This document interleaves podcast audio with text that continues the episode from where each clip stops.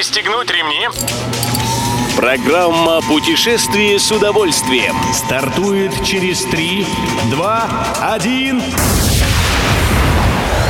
Приветствуем всех любителей путешествий. С вами Тимофей Гордеев. Сегодня в программе вы узнаете, что такого особенного случится на днях в Великом Устюге, как открывается для туризма Вьетнам и почему решили оставить на улицах британских городов знаменитые красные телефонные будки.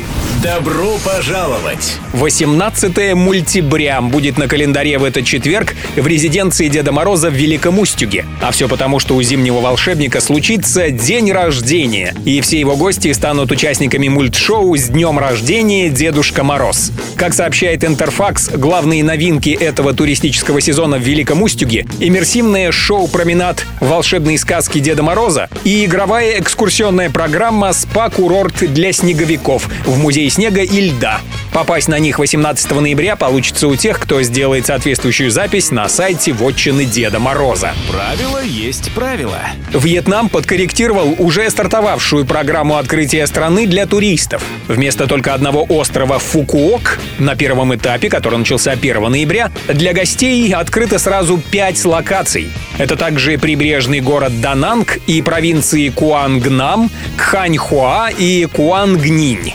Эти пять, что называется, песочниц, доступны лишь тем, кто едет во Вьетнам по пакетным турам, при этом привился от коронавируса или переболел им.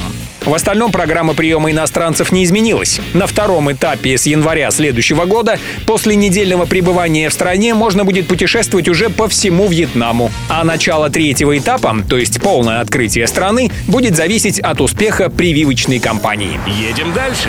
Великобритания вовсе не собирается полностью убирать с улиц своих городов знаменитые красные телефонные будки. Понятно, что уже давно практически все вокруг со смартфонами, но обычная стационарная телефонная связь, как считают британские власти, еще может быть полезной.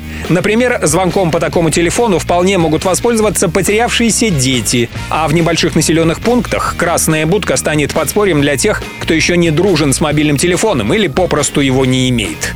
Как сообщает Туризм.ру, из 21 тысячи уличных телефонов британская телекоммуникационная компания Ofcom предложила сохранить около 5 тысяч.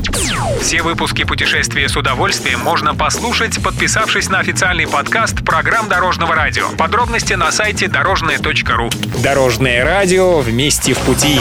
Программа «Путешествие с удовольствием». По будням в 14.30. Только на Дорожном радио.